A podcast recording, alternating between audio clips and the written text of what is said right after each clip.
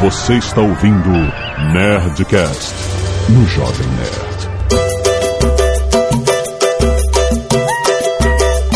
Landa, landa, landa, nerds! Aqui é o do Jovem Nerd e eu sou um parvalhão. Aqui é o Fernando Russell e chalaça, segura minha camisa.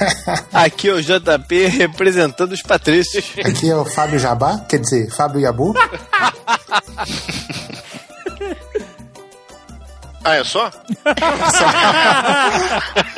É uma piada pro participante. Ah, garoto. Aqui é o Android eu desenho.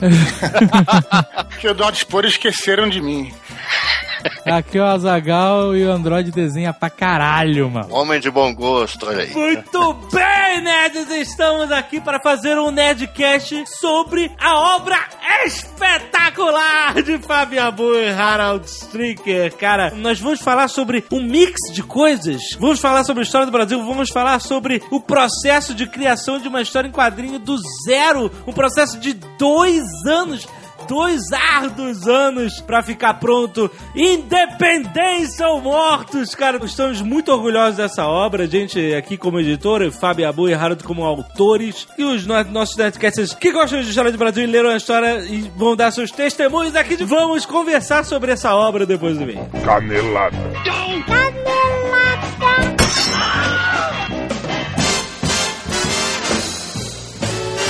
Muito bem, Zagal, vamos para mais uma semana de ganhos e cara Vamos.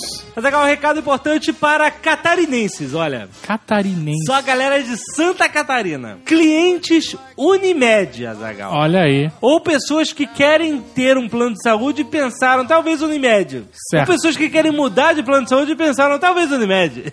Certo. É um argumento, é um argumento para as pessoas serem clientes Unimed. A Unimed quer que você conheça a rede que faz bem, Azagal. O que seria isso, Jovem Que Nerd? seria a rede que faz bem Clube de Vantagens. Você já Ó. sabe como é que funciona o Clube de Vantagens, né? Você dá aquela carteirada, aí você, em hotéis, salão de beleza, restaurantes, academia, você ganha descontos e brindes, essas coisas. Certo? Certo, É assim que funciona.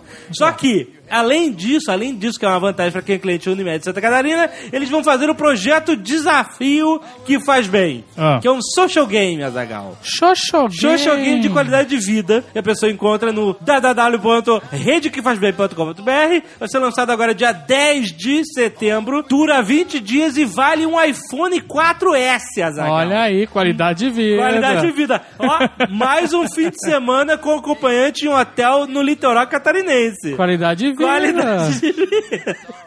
Exatamente. Como é que faz? É um jogo em que você faz vários minigames, Azagal. Aham. E esses minigames representam a saúde, vários aspectos da saúde, física, alimentar, intelectual, emocional e social, certo? Quando Certo. você passa esses minigames, significa que você equilibrou todos esses aspectos da sua saúde, e aí você pode completar a frase, eu curto a rede que faz bem, por quê? E aí, bom, mais criativo vai ganhar um iPhone 4S mais um fim de semana com acompanhante no hotel do litoral catarinense. Então você Excelente? joga o jogo, passa as fases, faz a frase, é criativo e ganha qualidade de vida. Exatamente. E tem mais. Quem for número um no ranking dos minigames também ganha um netbook. Olha, Certo? qualidade de vida. E eles também vão sortear duas câmeras digitais pelas redes sociais deles, o Twitter, arroba rede que faz bem, e na página do Facebook que tem o link aí no post, certo? Excelente. Porra, muito bom. Isso, isso é qualidade de vida, compadre. Vai lá em redekefazbem.com.br. Outro recado importantíssimo, Jovem Nerd, agora que nós voltamos do nosso Nerdcast pré-gravados. Sim. Independência ou morto, Jovem Nerd! Não é assim que você faz? Excelente! Hoje é o dia! Hoje é o dia! 7 de setembro nós somos geniais. Cara, se não for. é, Não tem outro dia pra lançar essa. Tem, Qualquer outro tem. dia é fracasso. Hoje é o dia do sucesso. Então, Independência ou Morte, você vai, já sabe, você vai ouvir tudo sobre o making off de, de como a gente fez a HQ nesse Nerdcast. Mas se você já está pilhado, dê um pause e vá para a Nerd Store agora que já está à venda! São 160 páginas. Sim. papel couché, gramatura pesadinha. É uma obra-prima. Está lá. Nerd Books on Fire. Aproveita e compra também um Banca dos Mortos se você ainda não comprou. Faz um pack. É verdade, faz um pack. Muito bom, muito bom. E, cara, tenha livros maravilhosos na sua prateleira. Cara, Netbooks é sinônimo de qualidade, cara. Sério, vocês sabem, né? O que a gente gosta, que a gente vende aqui. Então, se você gosta do que a gente gosta, você pode ter certeza que vai ser foda. Muito bem, vai lá em nestor.com.br, garanto o seu. E aviso pra quem está interessadíssimo e com medo de spoilers. Esse programa é spoilers free. É, não, não tem spoiler. É, então- Não faria nenhum sentido a gente fazer um programa sobre uma revista que acabou de lançar e ter spoilers, Exato. né, gente? Então fica tranquilo, a gente fala sobre tudo, making off, etc, menos spoiler. Exato. E se você não quiser ouvir os recados da paróquia dos últimos 10 guests, você pode pular para... 18 minutos e 47 segundos. Tem uma cacetada de encontros Skynet. Exato, Distrito Federal, BH, Recife, Campinas, João Pessoa, Paraíba, Recife já- Uberlândia. Recife já tá no quinto, mano. Já, caraca, ela é de Recife é ativa. Então clique aí para ver fotos, vídeos e saber dos vindouros eventos. Exatamente, certo? Certo. Links enviados e vídeos enviados estão aí, por favor, no post sobre Adventure Games, sobre petróleo, etc. A arte dos fãs também tem uma porrada, porque acumulou, maluco. Muito obrigado a Fábio Wigraf, Marcelo França, Alex Garcia, Nicolas Merson, Leandro Marques de Almeida, Rodrigo Farias, Jonah Dakis. Foi mal, cara. e ah, junto com o Jonah, o Lucas Monteiro, o Bruno Pires de Almeida, Mário Lima, o Fernandes, só Fernandes, Chad B- Bfendi, Túlio Francisco, todos eles mandaram ilustrações do Agente Negro Barra das Sombras. Ah, a galera se amarrou, cara. Muito bom. Mó galera, Pra cara. toca de natação. É, isso é do Nerd Office, nem é referência ao Nerdcast, muito bom. Quem mais? Germano Luz, Lucas Rodrigues, Luciana Abel, Fazato, Guilherme Henrique Maluf de Souza. Maluf, Felipe Miranda, David Balotin, Luiz Sandoval, Patrick Hassan Andrade da Silva, Renan Menendez, Eduardo Ono e Alan Betelli. Muito obrigado. Desculpe, não deu pra comentar eh, individualmente as artes, mas são muito legais. Muito obrigado por mandar. E continue sempre publicando nas Skynet mandando para Brasileiro Roboto, certo? Certo. E-mails, Luiz Fernando. Engenheiro de São Paulo. Sou engenheiro de uma grande companhia aérea do Brasil em relação ao que foi dito no episódio 326 no Nerdcast petróleo, acredito que tem um exemplo claro de que o petróleo está perto de acabar. Muito se falou sobre combustível para carro, mas nada se falou de aeronaves. Enquanto os carros podem utilizar o álcool como substituto da gasolina, principalmente aqui no Brasil, as aeronaves não têm essa opção. Embora seja possível utilizar outros combustíveis em motor a reação, vulgarmente chamado de turbina, seu consumo seria altíssimo, enquanto um carro 1.0 usa em torno de 10 litros de gasolina para percorrer 100 km, uma aeronave com 150 passageiros usa pelo menos 6 mil quilos de querosene aeronáutico para percorrer a mesma distância. Puta Caralho. merda. Resguardadas as diferenças óbvias entre um e outro, o ponto é que produzir o combustível alternativo em grande escala para substituir o querosene aeronáutico hoje ainda não é possível. E parece que no futuro próximo também não será visto que houveram tentativas frustradas da Lufthansa e de minha companhia. O reflexo disso tudo é que as empresas aéreas do mundo todo têm ainda que consumir o querosene e por causa disso boa parte delas já não geram lucro e outras estão virtualmente falidas por causa do preço do combustível, apesar da demanda pelo serviço estar em alta. Muito em breve o serviço de transporte aéreo vai entrar em colapso e poucas pessoas se dão conta disso. Cara, quando isso acontecer, fudeu o mundo. mano. Não vai, não vai, não vai. Caraca, tu já pensou, nego, ter que viajar de navio pra tudo quanto é lado? Que nem- Não, vai, cara, não vai para o seguinte. Tu acha o quê? As companhias aéreas nunca deram dinheiro, cara. Cara, mas ok. É um modelo de negócio deficitário. Não, mas- ok, mas e se o combustível ficar insustentável? Ah, cara, eu, Fudeu, tenho, eu tenho uma dica para as empresas Ah, de transporte aéreo. o que você vai dar uma dica, beleza? Eu vou dar uma dica e quando eu dou dicas aqui, as pessoas sabem muito bem que são dicas certeiras, porque eu sempre tenho razão. Aham, Vide o meu maior orgulho, a Ering. certo. Recebo tweets diários de pessoas ou agradecendo ou lamentando não terem investido na Ering. Teletransporte. Tele, teletransporte, tá bom, beleza. Essa é a minha dica para as companhias aéreas. Invistam, foda-se combustível, esquece essa merda. Invistam em teletransporte. Eu tô falando seríssimo. seríssimo. Você já tem estrutura, o aeroporto. Você, em vez de O ser. aeroporto. Exato, você vai usar aquele mesmo espaço pra fazer grandes centrais de teletransporte. Tá bom. Cara, vai por mim. ok, ok, tô, tá, beleza. Você pode escolher, eu vou pela teletransporte Lufthansa, por exemplo, como Aham, parece aqui. aham. É mais confortável, a cabine é mais, mais espaçosa, não sei. Ok, tem menos chance de você ser desintegrado forever, né? Teletransporte, cara, isso é a revolução no transporte. Tá bom. Oi, meu nome é Adolfo Pedro Smith do Amaral, 21 anos, de Petrópolis, Rio de Janeiro. Sou tecnólogo em petróleo e gás, pós-graduando em Geologia e Geofísica de poços e reservatórios, trabalhando de auxiliar de plataformista. Olha aí. Eu, inclusive, sugeri esse tema há poucos meses. Muito bom. Troféu joinha pra você. Já falei um pouco sobre petróleo em um post na Skynerd. Olha link aí, tá aí. Muito bom. E seguem algumas informações. Seres vivos de grande porte não têm praticamente nenhuma influência na geração do petróleo. Olha aí o mito do dinossauro. Os maiores se limitam a pequenos invertebrados, crustáceos e molúsculos. Olha só. Os estromatólitos, aqueles deuses que nos presentearam com oxigênio, Os né? estromatólitos, você lembra deles? Nerdcast 144, Eles aqui. são fodas. que chegaram a centenas de metros e milhões de anos atrás, são hoje excelentes rochas reservatórios. Olha aí. Olha, são deuses mesmo. Eles né? deram oxigênio e Estão- agora o petróleo. E no futuro vão nos dar o teletransporte. As primeiras. es- Imagina se você. Imagina, Jovem Nerd, se você descobre no futuro Ah, que o estromatólito ele pode servir como energia pro teletransporte. tá bom. Tá bom, fonte de energia, ok. Aí ele continua: Rockefeller comprava as refinarias após levá-las à falência. Ele fazia isso contratando os funcionários com salários melhores, pagava melhor os fornecedores e, mesmo assim, vendia querosene de melhor qualidade e mais barato que os concorrentes. Então ele pagava melhor os funcionários do concorrente e ele quebrava o carro. É, é, cara. Isso é normal, né?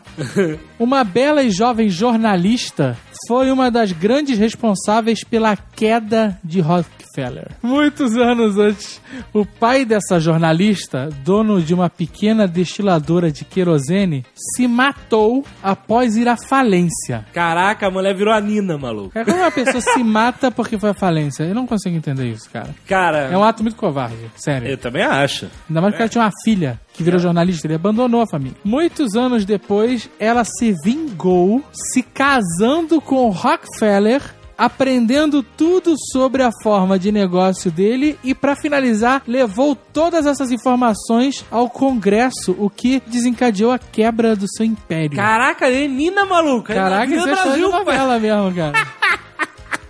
Isso é uma novela. Os Rockefeller. Na quebra, o Rockefeller ficou com as refinarias que lhe permitiam comercializar com a Ásia e com a Europa. Os donos da Shell reuniram os donos das sete maiores empresas de petróleo do mundo, três delas do Rockefeller, e fizeram o seguinte pacto. O frete de todo o petróleo vendido era cobrado a partir do Golfo do México. E quem fornecia era quem estava mais próximo do comprador. Basicamente, a empresa inglesa, por exemplo, vende para a Índia. O frete é cobrado saindo do Golfo do México para a Índia. Porra! E quem entrega é a empresa que estiver mais próxima da Índia. Caraca, maluco. O que encarecia o petróleo pra cacete para os países distantes dos Estados Unidos. E as empresas que vendiam gastavam muito pouco com frete. Mas que espertinha. Essas são as sete As irmãs. Sete irmãs, olha aí. A Texaco não é do Rockefeller. Até porque depois de toda a sacanagem que ele fez ao norte do país, dos Estados Unidos, ele é proibido de colocar empresas no Texas. As empresas restantes dos Rockefellers eram a Mobil, Esso e Chevron. Olha aí. Cada vez mais petróleo é produzido, consumido e encontrado. Portanto, temos reservas com folga para os próximos 100 anos, sem considerar a evolução tecnológica. Então, e esse- agora? esses 100 anos são justamente o caminho que a gente tem que trilhar pra poder se livrar do petróleo, mano. 100 anos de evolução tecnológica pra gente se livrar dessa porra, senão fudeu daqui a 100 anos. André Catapan, 20 anos, estudante de administração de empresas por escolha própria, assim nós desistimos, Azagal. Florianópolis, Santa Catarina. As pessoas marcam as coisas. Achei um ótimo tema. E o experimento de feira de ciências de nosso especialista Jurandir Filho foi bem elucidativo.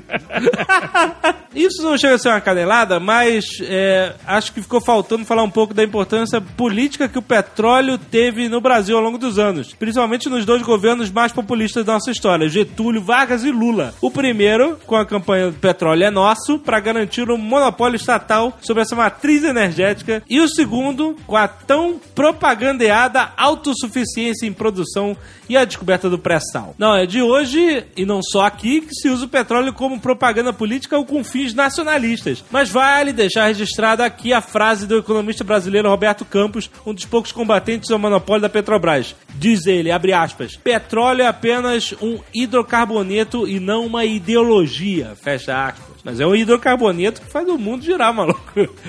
A título de curiosidade e totalmente sem relação ao tema Nerdcast, deixa aqui outra frase do Roberto Campos que cara vocês gostem. Abre aspas. Há três maneiras de o homem conhecer a ruína. A mais rápida é pelo jogo, a mais agradável é com as mulheres e a mais segura é seguindo os conselhos de um economista.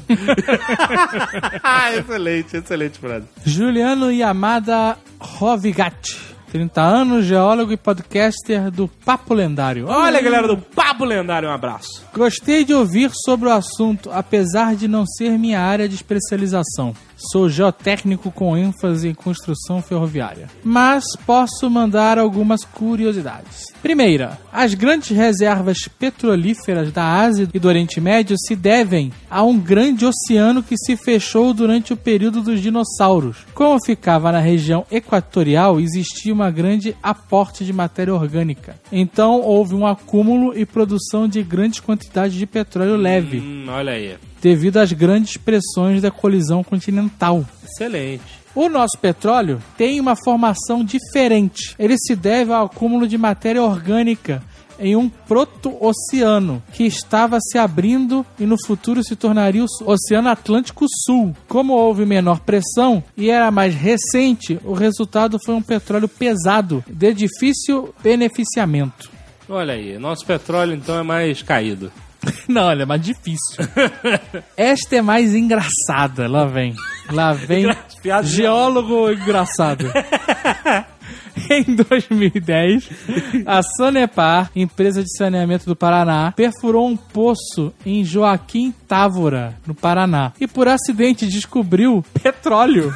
Olha aí, caraca. Foi uma grande descoberta científica, mas quase transformou em um conflito entre os municípios de Joaquim Távora e Carlópolis, município vizinho. Ah, que... Porque o poço era na fronteira dos dois municípios. Ah, puta, olha aí. E após todas as inimizades, descobriu-se que o poço era inviável.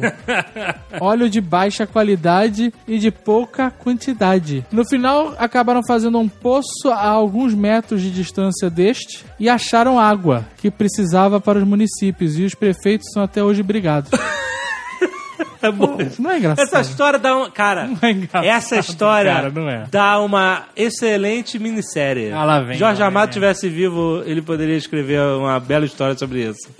o Bem A companhia 2. de água fazer um poço, fura, explode petróleo e aí fica. E aí, porra, é, todo mundo, entendeu? Cria, olha só, gera todo um conflito Nossa. político entre duas cidades que, que- que se degladeiam e, e- e fazem inimizades e ficam brigados e no fim aquela merda não servia pra porra nenhuma. Não é engraçado? O- o Não, é, não é, não é, não É, caraca, boa, boa história, boa história tô falando, cara. Seria uma história melhor se o cara tivesse perfurado e descoberto um bolsão de teletransporte.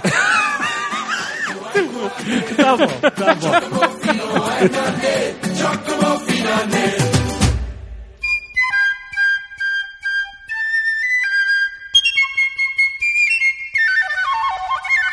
Então, estávamos jantando com o É, na verdade, a, a- a história vem antes disso, né?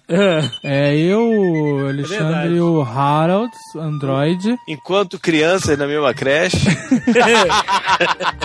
A gente, na verdade, já tinha tido uma ideia de fazer uma história em quadrinhos baseada num fato histórico do Brasil e fazer um mix disso com zumbis. É, porque tem, né, o nego já andava brincando com isso, a literatura É, lá. teve o Orgulho, Preconceito e Zumbis, todo mundo conhece. Agora tem aí o Abraham Lincoln, Caçador de Vampiros. Pois é, aliás, a gente nem sabia do Abraham Lincoln na época, né? A gente só sabia do Orgulho e Preconceito e tal. E a gente tava com essa ideia. E aí, puta, quem vai escrever, não vai, como é que vai ser, e tentando desenvolver a parada. Você não vai explicar o que que era? Não, não vou explicar o que, que era, porque se a gente quiser fazer, a gente não vai jogar a ideia fora, né? Aí a gente foi jantar um dia em São Paulo com o Iabu, conversou sobre essa ideia e tal. A gente nem imaginava. O cara escreve Princesa do Mar. Por que a gente vai chamar o cara pra escrever terror e zumbi? É, é. Isso, ah, lembrando, foi dois anos atrás. É, Isso não exato. tinha Branca dos Mortos ainda, não tinha nada. O Rangers é meio terror, não é? Virou meio que um pesadelo pra mim, é verdade. E aí o Iabu veio com o título pronto, cara. Ele só falou o título. Foi muito bizarro, né? Porque eu já eu tinha tido a ideia, mas como na época eu tava escrevendo A Última Princesa, eu falei, ah, eu não vou ter tempo de desenvolver, né? Então eu cheguei pro, pro Alexandre David e falei, meu, eu tive uma ideia muito legal, cara, mas eu não vou ter tempo. Então, se vocês quiserem, é de vocês. Tipo, é uma história que se chama Independência ou Mortos. Esse título vem de um livro sozinho. Sério, a gente foi maluco. quando- Caralho, é perfeito, porque a nossa história da, da outro fato histórico brasileiro era boa, mas não tinha um título. É. E essa tinha um título. E esse título vendeu a ideia, cara. A gente, cara, a gente tem que fazer, a gente tem que fazer. Vamos fazer essa porra, não sei o que lá. Eu diria que se tivesse só a capa, com a ilustração da capa e fosse tudo branco dentro, eu também compraria, cara. tá muito foda mesmo. Droga, se eu soubesse. Dois anos de merda, né, cara? Então o título ficou e a gente botou uma pilha. Porra, não, vamos fazer sim, cara, vamos fazer. Fui abuso, vai arranjar um tempinho, pensa nisso, pensa no argumento, né? Essa é a parte legal da construção de história. Normalmente o título, ele é a última coisa, né, que a pessoa cria na história, né? Porque o título ele vai resumir todo o espírito, o cerne da, do- da trama, né? Começar pelo título é uma coisa muito rara, né? No caso, esse título ele deu vida a um mar de possibilidades, que, né? Já conta a história, né? Exatamente, né, cara? E aí a gente, pô, Yabu, pensa, vê se você consegue criar um argumento inicial pra explicar essa história, né? Porque o título é legal, beleza, mas será que existe uma história aí? Será que a gente consegue tirar a água dessa pedra, né? Então o Yabu foi, eh, ficou recluso uma semana ou duas, e aí o primeiro argumento que ele falou foi o seguinte: não vou considerar isso um spoiler porque esse é a base da história, né? Esse foi o primeiro argumento da, da, da história dele. Ele falou assim: sabe a rainha louca? A mãe do Dom João VI, né? Maria louca. Sabe? Sabe a rainha louca? Então, a gente, ah, ah, ela não era louca. ela foi o primeiro zumbi. A gente, puta que pariu! Você entendeu? Ele conseguiu dar respaldo ao, ao, ao título. E é muito bom porque eu lembro que o Yabu pesquisou vários fatos históricos, né, pra, pra escrever a história baseada neles e depois a gente jogou eles todos fora, porque afinal de contas tem zumbi, então foda-se, né? Não jogou fora, porra. Não, existe uma leve linha tênue histórica, mas, porra, tem zumbis, né, cara? Você não precisa ficar totalmente preso na realidade. Mas ele falou, pô, os navios, né, é, portugueses, quando vieram pro Brasil com a família real, pararam na Bahia e ninguém sabe muito porquê, né? E eu, caralho, então tem que ter isso, tem que ter isso. E não tem na história isso. É, foi, várias coisas foram se, foram se adaptando ao longo da história, né? No, no começo, nas primeiras, sei lá, 5, 10 páginas, os fatos também, também até literais, né? Com o que aconteceu de verdade, mas, mas depois a gente foi vendo e sentindo na, na própria história que, que não precisava se prender tanto assim, né? Aos fatos reais, que, que a gente podia ir mais pro lado da diversão e do entretenimento, mas costurando com alguns fatos históricos, mas acho que o mais importante é a pessoa se divertir, sabe? Ter uma experiência legal Não, na e história. usar, e usar um pouco os fatos históricos como se fosse uma referência, né, Yabu? A gente É. estava outro dia em São Paulo conversando com o Yabu, a gente levantou até a questão do Asterix e Obelix, né, que faz exatamente isso e funciona muito bem em quadrinhos. Não é exatamente a história como ela é contada, mas É. tem todas as referências, não só históricas, como no caso do Asterix, dos povos lá da, por onde eles passam. E da época, da época política, né, da, da, da conquista da Gália, etc., pelos romanos. E, e interessante que é a mesma coisa que acontece na Branca dos Mortos, né? Pegando algumas características, algumas brincadeiras com os portugueses, com os brasileiros. E era muita coisa que o que, que o Asterix e Obelix fazia e ficava muito bem essa brincadeira de comédia dentro do quadrinho. Então acho que funcionou, funcionou muito bem também. Mas então, independência ou mortos, né, Branca dos Mortos? Não, mas o que você que eu falou, falo o de que você novo? falou que faz vai, vai, sentido. Não, vai não. ficar zoando? Como Ah, é mas que... Já tomou a canelada, cara. Tanto morto aí que fica difícil, né? O Bastardos Inglórios botou um fim definitivo nesse negócio de que filme tem que ser Exato. fiel a. a- Ninguém reclamou que Hitler Ninguém. Eu, pe- eu pensei que Braveheart tinha feito isso, cara.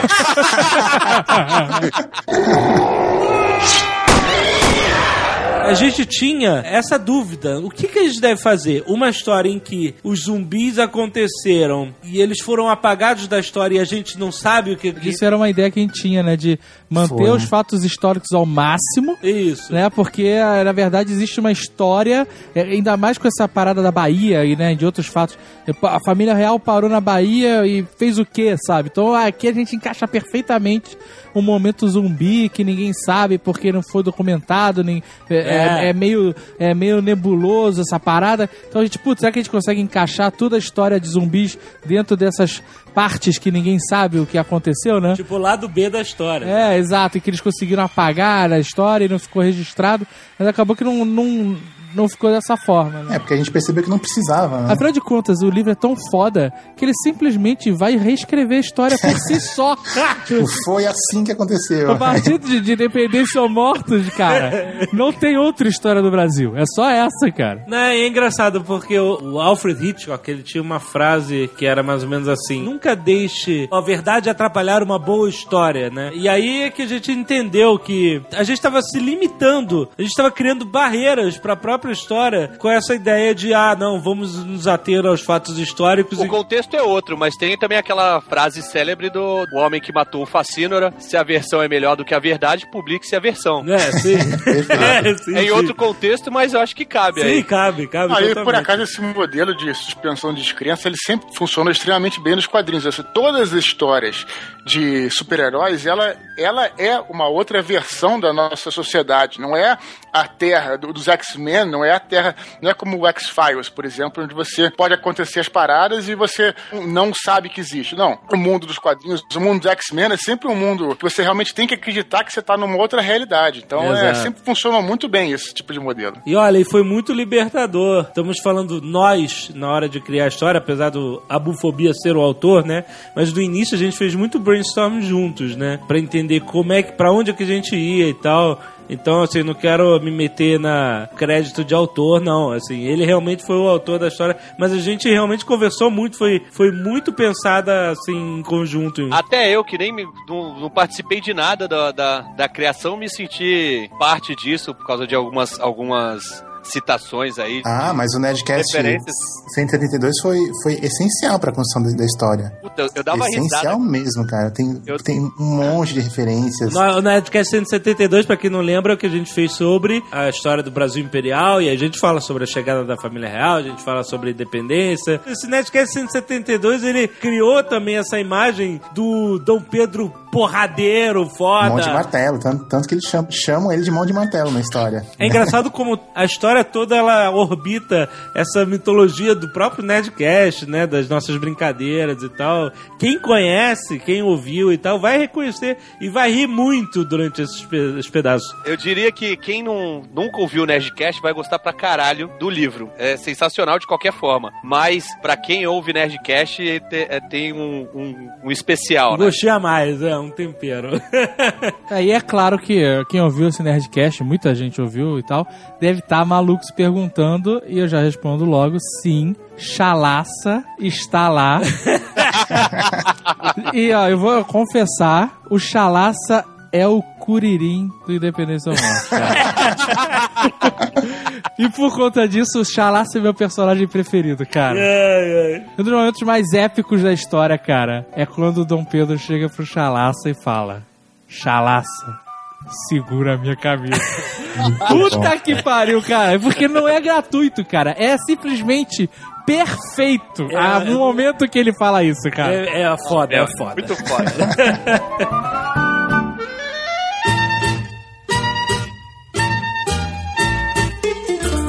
eu quero dar um destaque aqui inacreditável pro trabalho do nosso querido Harold. Sim, com certeza. Eu queria escolher um estilo autista. completamente insano. Esse- Discovery Channel total, cara. A gente falou, vamos fazer preto e branco que é mais fácil. Eu acho que não é, cara. Não, não foi com Depois certeza. de pronto, se você olhar, eu acho que esse preto e branco que você fez não é mais fácil, cara. Falei que seria mais fácil, na verdade. A ideia, pelo menos na minha opinião, né, na época em que a gente estava construindo isso, como é que seria apresentada a HQ, eu lembrei vocês daquelas antigas revistas que as editoras eh, publicavam e mandavam para as escolas, né? De A Vida de Dom Pedro, A Vida de Tiradentes, A Vida de Pedro Álvares Cabral. Carlos Zéfiro também. Eu acho que sim, né? Eu acho que sim. E eram, eram grandes, em preto e branco, né? É, geralmente o texto era digitado. E eu puxei justamente por esse lado, né? Ah, vou colocar em preto e branco, porque é como se fosse também uma revista daquele período, né? Não, eu particularmente gosto muito de, Eu de gosto- HQ em preto e branco. Tem umas publicações Olha, aqui cara, que faz até da eh, de Marvel, não sei o que, que eles botam em preto e branco e fica bem bacana. Você trabalhou só com preto e branco, você não usou cinzas. É tudo pontilhismo, uma técnica completamente insana, né, cara? Isso, exato. É porque o cinza é a cor. O cinza justamente está ali para fazer né, o degradê, para ocupar aquele espaço. Porque olha a diferença que é uma revista que vai ser colorida no futuro. O cara, o desenhista, ele já raciocina que haverá cor naquele fundo. Então ele pode nem desenhar fundo se ele quiser. É claro que não sempre, né? Mas em alguns quadrinhos ele pode fazer isso à vontade. Por quê? Porque ele sabe que o colorista que vai pegar o trabalho em seguida vai jogar cor naquele fundo. Eu não, eu tive que fazer tudo porque, afinal de contas, era em preto e branco. Né? É, e uma coisa que eu, eu não sou desenhista, mas eu na faculdade de desenho industrial eu aprendi muito sobre isso, porque gostava muito de quadrinhos na época dos meus professores, inclusive Marcelo Martinez, que está ouvindo agora, um, um salve, que me ensinou muito sobre quadrinhos e, e falava justamente sobre é, a diferença de técnicas, que desenhar preto e branco, você vai fazer um trabalho PB, não significa que simplesmente você cortou o colorista da, da equação, né? Ah, simplesmente não vai ter uma fase. Não, porque o colorista, ele dá, além de cor, ele dá profundidade ao quadro, né? Se você faz um desenho PB, um quadro PB, sem pensar em, em profundidade justamente, você vai ter uma maçaroca de traços, vai ter uma poluição visual enorme. Essa poluição, ela, ela é limpa pela cor, quando a cor cria profundidade. Né? Se você olhar, se você tirar a cor de um, de um quadro, você vai ver que ele fica confuso. Agora, quando você vai fazer PB, você tem que trabalhar a profundidade com os tons de cinza e tal. Eu tô vendo aqui até um quadro que o Harold fez que tem as pessoas em primeiro plano e os personagens em segundo plano e eles estão mais apagados. É, o Harold pensou em como fazer é, a profundidade em PB e como fazer o traço não ficar confuso. E aí que entra a parte psicótica. Psicótica. Psicótica é Porque se palavra. você analisar, cara, os quadros, assim, eu, eu lembro que meu pai, quando era pequeno, me apresentou Asterix e, e mostrava, olha, esse é o- é o Deus, o desenho e tal.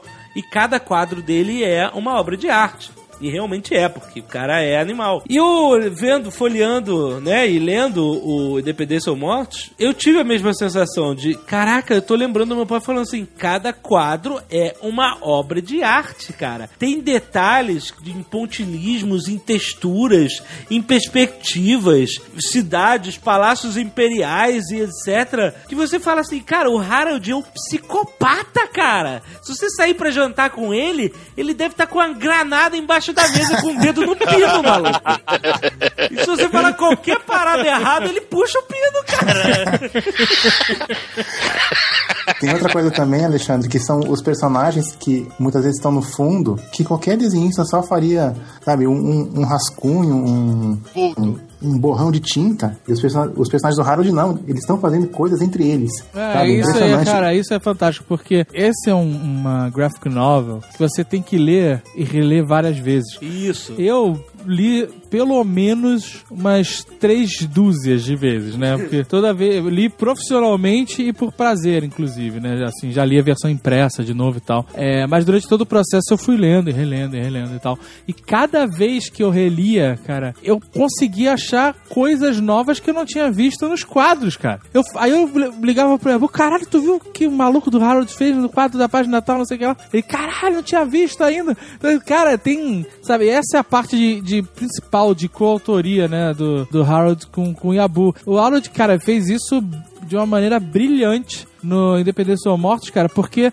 a imagem, ela fala também a história, sabe? É, ela continua e ela acrescenta. Tem umas sequências que eu acho muito fodas, cara. Tem uma sequência, é, não, não é spoiler, assim, tem uma cabeça de um zumbi e a câmera gira em torno da cabeça, assim, na sequência de três quadros, sabe? Então, o primeiro quadro tá mostrando a cabeça do zumbi de frente, no segundo de lado, no terceiro o topo, sabe? E ela girou e você vê, assim, em volta da cabeça do zumbi. Cara, isso é genial, cara. Vai tomar no cu.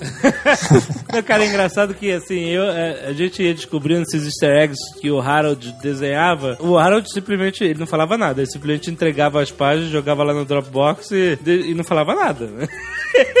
e era assim. Tava é, eu, Azagal e, e Yabu, na casa do Yabu, e a gente tava folheando lá é, várias partes, e aí, olha só isso, olha só isso, que ninguém tinha visto antes. Tem um, pe- um quadro que um personagem que é super pesado tá subido no cavalo e ele tá em segundo plano, ele tá lá atrás. E aí que a gente olha a cara do cavalo. O cavalo tá com uma cara de. co- Tipo, uh, sabe, aguentando o peso do cara. E aí a gente foi virando a página e o cavalo tá com aquela cara de coitado o tempo todo. E aí quando o cara sai do cavalo mais à frente, na outra página, o cavalo tá com a cara de alívio assim. Ah, isso tudo em segundo plano, filha da puta, a gente não tinha percebido isso. É por isso que essa merda demorou dois anos pra ficar pronta, né? cara? Olha, você que for comprar essa graphic novel, você vai ter o prazer de encontrar o trabalho de um ilustrador que se meteu a fazer uma história em quadrinhos. São duas coisas distintas. O ilustrador, ele pode se esmerar. É, é tradição dele, é costume dele se esmerar. O ilustrador de histórias em quadrinhos, ele já manja, ele já tem alguns atalhos estilísticos. Ele sabe que com aquilo ele vai perder X tempo, X minutos ou X horas fazendo exatamente aquilo com aquela estética visual. Agora, o ilustrador, ele não pensa tão rapidamente, sabe? É, o ilustrador comum, eu. Então, vocês terão em mãos algo que geralmente não é feito em HQ. É, a maneira como é raciocinada essa HQ é diferente. E que Eu só a acho, gente eu teve, acho né? que o, o, o Edu levantou uma referência lá atrás que, que é, é muito bacana de comparar, que é o do Asterix, né? Porque é, é- o princípio é mais ou menos parecido. Os caras do Asterix faziam o Derzo, né? E o, o Ossini, eles, eles ajeitavam cada quadro mais ou menos pensando dessa forma também, né? De, A- de colocar as coisas em volta, dar, dar, dar vida ao- a- aos quadros de uma maneira diferente. A feição, a feição do Ideafix no, no, no Asterix Muda, é, exatamente. muda exatamente completamente. isso. A gente ficou bem feliz quando o Harold. A gente perguntou: ah, a gente precisa de uma ilustração pro Nerdcast de RPG 1, né? Que a gente já fez e tal. E ele, tipo, pô, Harold, será que você consegue fazer pra gente? Ele, cara, não vou conseguir porque eu tô no Rio de Janeiro fotografando locais pra, pro Independência ou Morte. É. Caraca, o cara. E nem tinha avisado que ia pro Nem Rio de avisou, Janeiro. nem né? avisou, cara. Eu tava, o cara lá foi lá fazer a pesquisa. Como é que foi essa parte? Nossa, cara, foi um pouco triste, sabe? Foi um pouco triste. Porque depois que a República né, tomou o lugar, eles deixaram de ter várias propriedades, né? Vários móveis, acho que foram parar, sei lá onde, ou com a família, ou depois foram distribuídos. a- os, os prédios viraram repartições públicas, né? Vários deles. Aham. Então muita coisa ficou espalhada pelo país. Museu do Ipiranga, que eu não fui lá, mas enfim, eu sei que tem coisa lá muito interessante. Paço Imperial, deserto. Paço Imperial está deserto. Não tinha absolutamente nada ali. Só no térreo é que eu encontrei alguma coisa sobre a fundição de moeda, de ouro, ali embaixo, mas só também. É uma tristeza. O Museu do Primeiro Reinado, que era a casa da Domitila, a Marquesa de Santos, fechado. O vigia do lugar, que me atendeu muito bem até, por sinal, um abraço pra ele.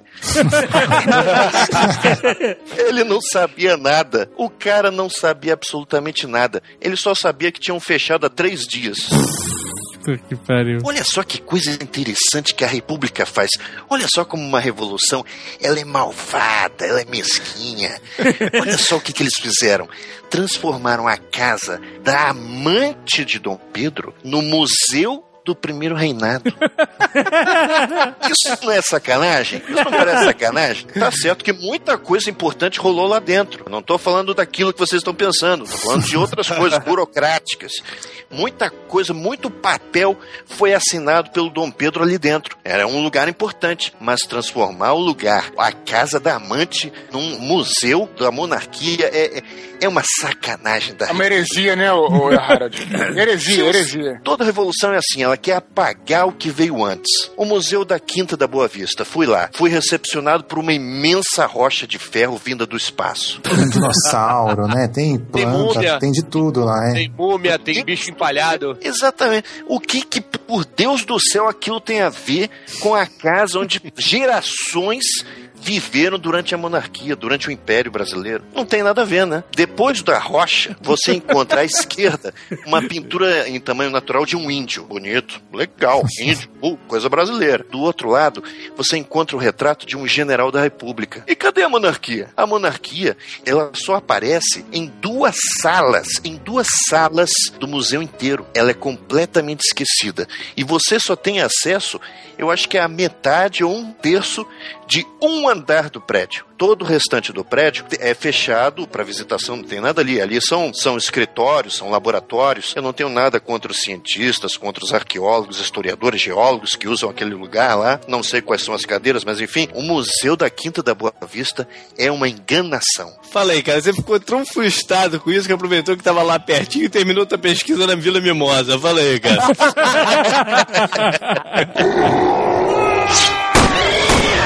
É engraçado que eu lembro que quando a gente foi no, em Recife, naquele museu do Brenan, Sim, sim. né, que tem as armas e tal, o cara tem uma coleção gigantesca de espadas, de tudo, e tinha várias armas de fogo ali, aqueles mosquetes e tal. E aí tinha um que era do Dom Pedro I, né? Sim, o rifle do Dom Pedro que ele ganhou. E a gente, caralho, a gente fotografou de todos os ângulos pra mandar pro, pro Harold pra história, né? E olhando no meio das armas, assim, a gente viu uma arma que era fantástica, cara, que era uma espada pistola. Ah, Sensacional. Que serviu de inspiração pra arma do Chalaça, né? A escolhida- pistola. É. gente, caraca, aí fotografou um milhão de vezes. Os caras estavam com a gente acompanhando não entendendo nada. A gente fotografando incessantemente a porra da espada pistola e mandando pro Harold pra ele ter como referência, né, cara? Será que essa merda funciona? Cara, eu, eu sempre me perguntei isso. Puta, essa arma é uma arma muito precária, né, cara? A chance de o cara dar um tiro, aquela merda arrebentar a lâmina dele era gigantesca, né, cara? Exato. Mas sabe que tem um livro que tem foto até de, de talher, que é pistola? Caraca, o garfo, né? Pá! É, garfo e faca, pistola. Caraca. Eu só como com a mão. E com a granada debaixo da mesa, né?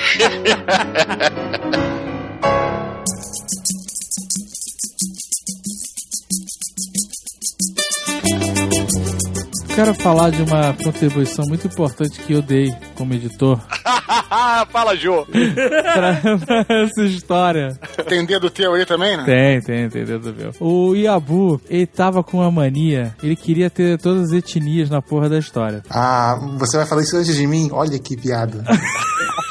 Eu tô com isso entalado na garganta faz dois anos. Vai, pode falar, fala aí. Então você pode falar. Fala. O cara, o cara queria botar um índio botocudo. Que era o personagem mais Stalin da história. Não era, cara. Era uma merda essa porra desse índio, cara.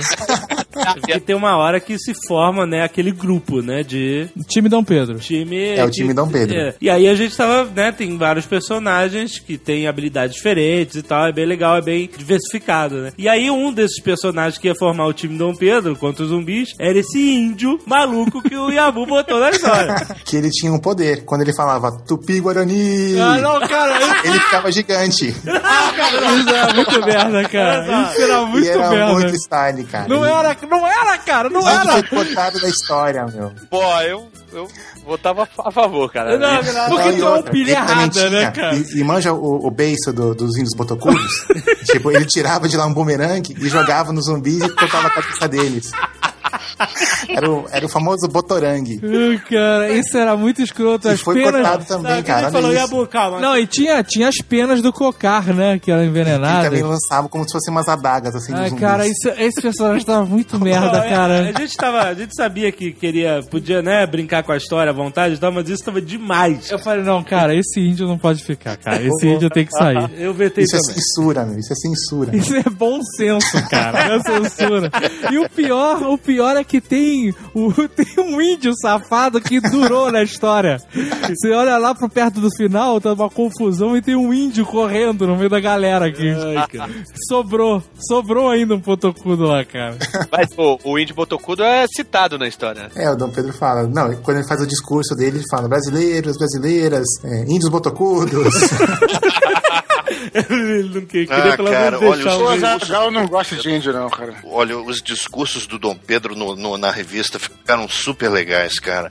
Cara, Porque me você sente, você sente o sangue dele fervendo quando ele fala aquelas palavras. É, eu achei muito bom, muito bem colocado. São as palavras clássicas colocadas numa conjuntura parecida, só que, cara, você quando você lê um livro de história, principalmente quando você é criança, né? Puxa, é tudo tão sem sal, né, cara? As palavras estão lá, mas você não sente nada. E pela primeira vez eu senti as palavras. Porra, Foi sensacional. O dia do Fico é sensacional. Tem todos esses momentos históricos, né? Só que o dia do Fico, cara, eu não vou dar spoiler aqui da história, cara, mas é, é espetacular.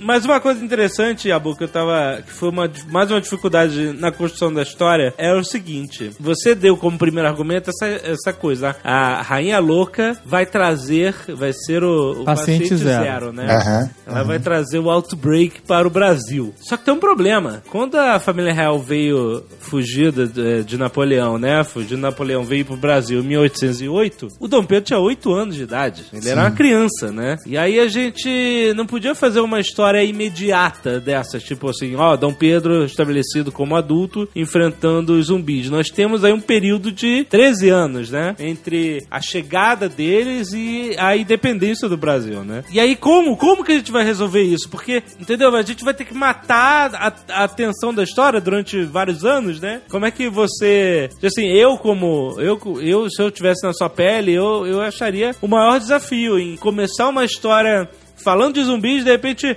tem 13 anos aí até o clímax, né? Como é que eu resolvo isso? E essa foi uma das grandes dificuldades do roteiro, né? Porque ao mesmo tempo em que a gente decidiu que a gente não faria uma história que fosse totalmente literal, né? A gente também não podia dizer que o Brasil ficou independente em, no período de um ou dois anos, né? Aí é, é roubar no jogo, né? É roubar no jogo, exato. É, a gente quis seguir alguns, algumas premissas, né? E a, e a questão de tempo era muito importante. E a questão geográfica também do Brasil. Como que a gente ia explicar as diversas situações da história que se passam, às vezes em São Paulo, às vezes na Serra do Mar, às vezes no Rio de Janeiro. Então foi muito difícil costurar isso mesmo. Mas para resolver essa questão do, do Dom Pedro começar a história como criança, né? A gente just- justamente trouxe o, o Dom João VI pro primeiro plano durante essa parte. E é legal porque a história tem dois arcos, né? É. Você tem o primeiro arco que é bem focado no Dom João VI, né? E ao mesmo tempo o Dom Pedro I vai se desenvolvendo, né? Como, Sim, sim. como personagem. E aí o segundo arco já é o arco do, do Pedrinho do Mão de Martelo, né? que é o fodão. É. Tem um detalhe muito legal que eu acho que vale a pena falar para as pessoas que vão ler prestarem atenção nisso, que é o desenvolvimento personagem Dom Pedro, né? Em toda história de zumbi, eu acho que o zumbi tem que ter uma função na história. Ele não pode estar lá simplesmente pra assustar os mocinhos ou, ou para destruir todo mundo, né? Eu acho que ele tem que ter uma função no personagem. Então, pra contornar essas questões que a gente falou antes, eu resolvi desenvolver os zumbis como se eles fossem as responsabilidades do, do Dom Pedro, das quais ele fugia, né? Voluntariamente ou não. O papel dos zumbis na história é justamente lembrar o Dom Pedro das responsabilidades dele como príncipe, como rei. E aí vem a contribuição do Harold nas ilustrações, que é o desenvolvimento do bigode do Dom Pedro É espetacular. junto com o É amadurecimento espetacular, do personagem, cara. O bigode vai crescendo aos poucos, até que ele se junta e, e se transforma no bigode de Dom Pedro, que é no momento que ele assume a, a cunha de herói lá, de, de Pedro Irmão de Martelo, né, É, cara? ele se junta e faz um tchuf tchuf. Faz É, tchuf. eu coloquei duas onomato- onomatopeias.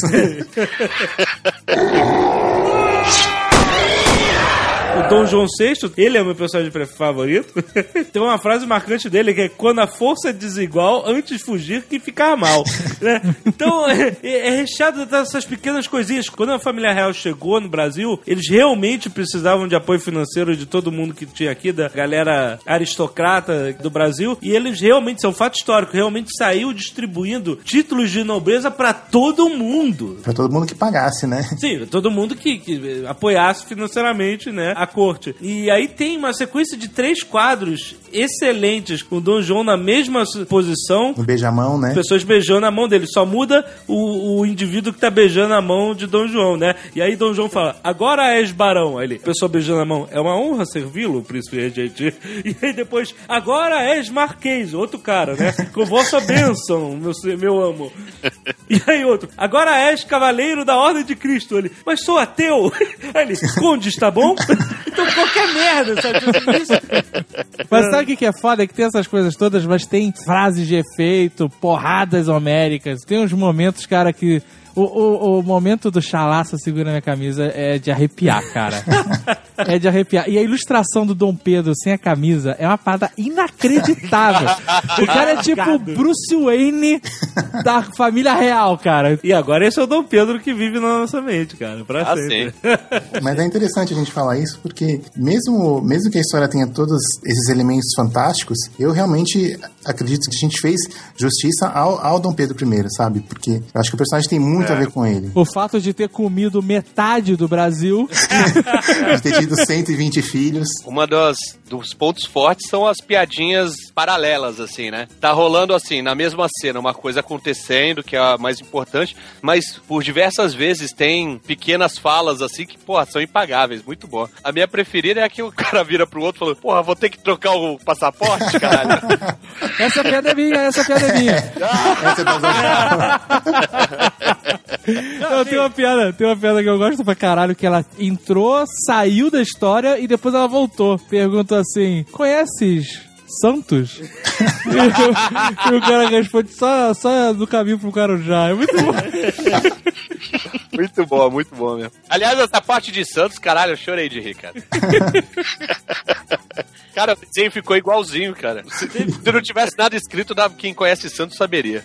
Tem as casas tortas. Ah, tem piadinhas de, de, de- de desenho também, tá o povo português querendo que Dom João volte, aí tá o cara com uma, uma placa lá, hashtag volta Dom João, sabe? Olha, o Dom João, eu não sei se vocês sentem isso, mas eu senti bastante durante a pesquisa. Eu já, já pensava isso antes até da, da HQ. Eu tenho pena do Dom João. Eu sei que ele, que ele arrancou as riquezas de Portugal. Ele, eu sei que ele deixou Portugal à míngua, é abandonando Portugal. E quando ele foi embora do Brasil, ele deixou o Brasil na merda também, né? Sim, eu sei que ele também é, exatamente. Fez isso com o Brasil também. Sacanagem, né? Mas eu acho que ele, ele foi uma vítima da história, né? Ele nasceu, foi educado para não querer ser um rei, né? Porque quem seria o rei seria o irmão dele, mais velho, obviamente, que acabou morrendo por causa da, da Dona Maria, né? Que impediu que o filho dela fosse tratado por um médico competente. Então ele teve que assumir um cargo que não queria, que foi treinado, condicionado para não querer, justamente para evitar qualquer guerra palaciana. E aí, coitado, cara feio, gordo, que tinha uma. Que Gordo tinha não uma é defeito, esposa- hein? Gordo não é defeito. é verdade. Nem feio, nem feio.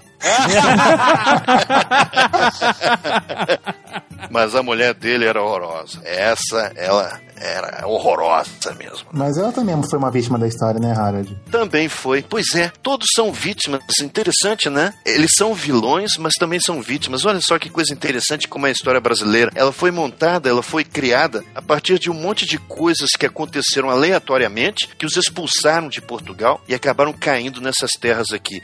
O único governante europeu que um dia pisou em solo colonial. Olha só que coisa impressionante. Como a história brasileira é nesse ponto diferente da história da, da América como um todo. Aí uma coisa que a gente não para pra pensar é, é como a vinda deles pro Brasil mudou toda a história do Brasil. Esses 12, 13 anos, é, eles foram cruciais pro desenvolvimento do país, né? Foi criado o Banco do Brasil, foi criado os Correios, foi criado a universidade. A escola de medicina. É muito bom, abriram-se os portos, né? E aí a Inglaterra começou a mandar tudo que a tranqueira pra vender aqui no Brasil é muito bom, cara. Uma mulher usando patins de brinco, excelente. Um trenozinho de gelo, né? É, a criança É. brincando num trenó de gelo no, no paralelepípedo. É- E pior que isso é verdade mesmo. Não, sim, tô ligado. Quando a Inglaterra começou a mandar tranqueira pro Brasil pra vender pra cá, as pessoas compravam as coisas sem nem saber o que que eram, né? Então tinha gente que, por exemplo, usava patins de gelo como maçaneta de porta, sabe? Tipo, nesse, nesse naipe. Eu ainda tenho um, um pouco de fé de que quando ele chegou aqui e começou a construir as coisas, eu acho que ele se sentiu orgulhoso de si mesmo. Porque ele não tinha interferência externa, bem ou mal. Bom, tinha, tinha, na verdade.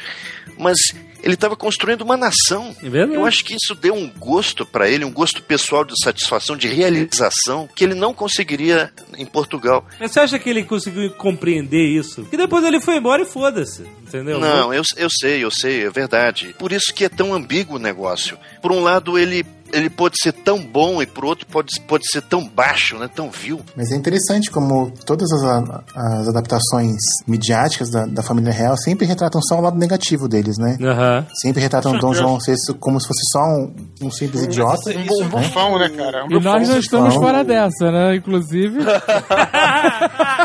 verdade. Não, mas o, o, o Dom João da história, ele não é um completo idiota, né? Tanto que no, no começo da história ele dá um esporro no chamaço aqui, que é bem, bem legal. É isso que você tá falando, é que o Harold falou no começo, como teve uma revolução depois, né? Pode ser chamado de uma revolução, a tendência de- é de você tentar minimizar o papel da- das pessoas anteriores a, a vocês, né? E como a gente tem um registro formal dessa época muito forte, a gente tem essa visão que os caras quiseram que tivesse, né? Mas o, o papel do Dom João VI no desenvolvimento do Brasil é inacreditável. Se ele não tivesse chegado aqui, como o Jovem Nerd falou, muito provavelmente a gente ia ter um país todo quebrado, né? A gente nunca É. teria tido uma, uma unificação da, da nação brasileira. né? A gente seria um monte de pequenas Bolívias, né? Exatamente. Exato, pouco desenvolvido, sabe? Cada local, na hora que se sentisse mais acossado, ia, ia, ia se revoltar sem ter uma ligação entre as Porque as pessoas não se conheciam, não, não se tinha uma identidade nacional, né?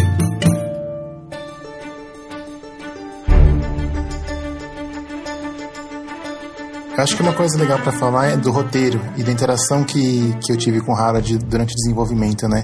Porque eu não, eu não cheguei a fazer um roteiro formal, vamos dizer assim, né? É, hollywoodiano, com, com descrições super detalhadas de ângulos e, e- e personagens e cenas, né? Eu simplesmente pegava as páginas, meio que diagramava, colocava os quadrinhos, né?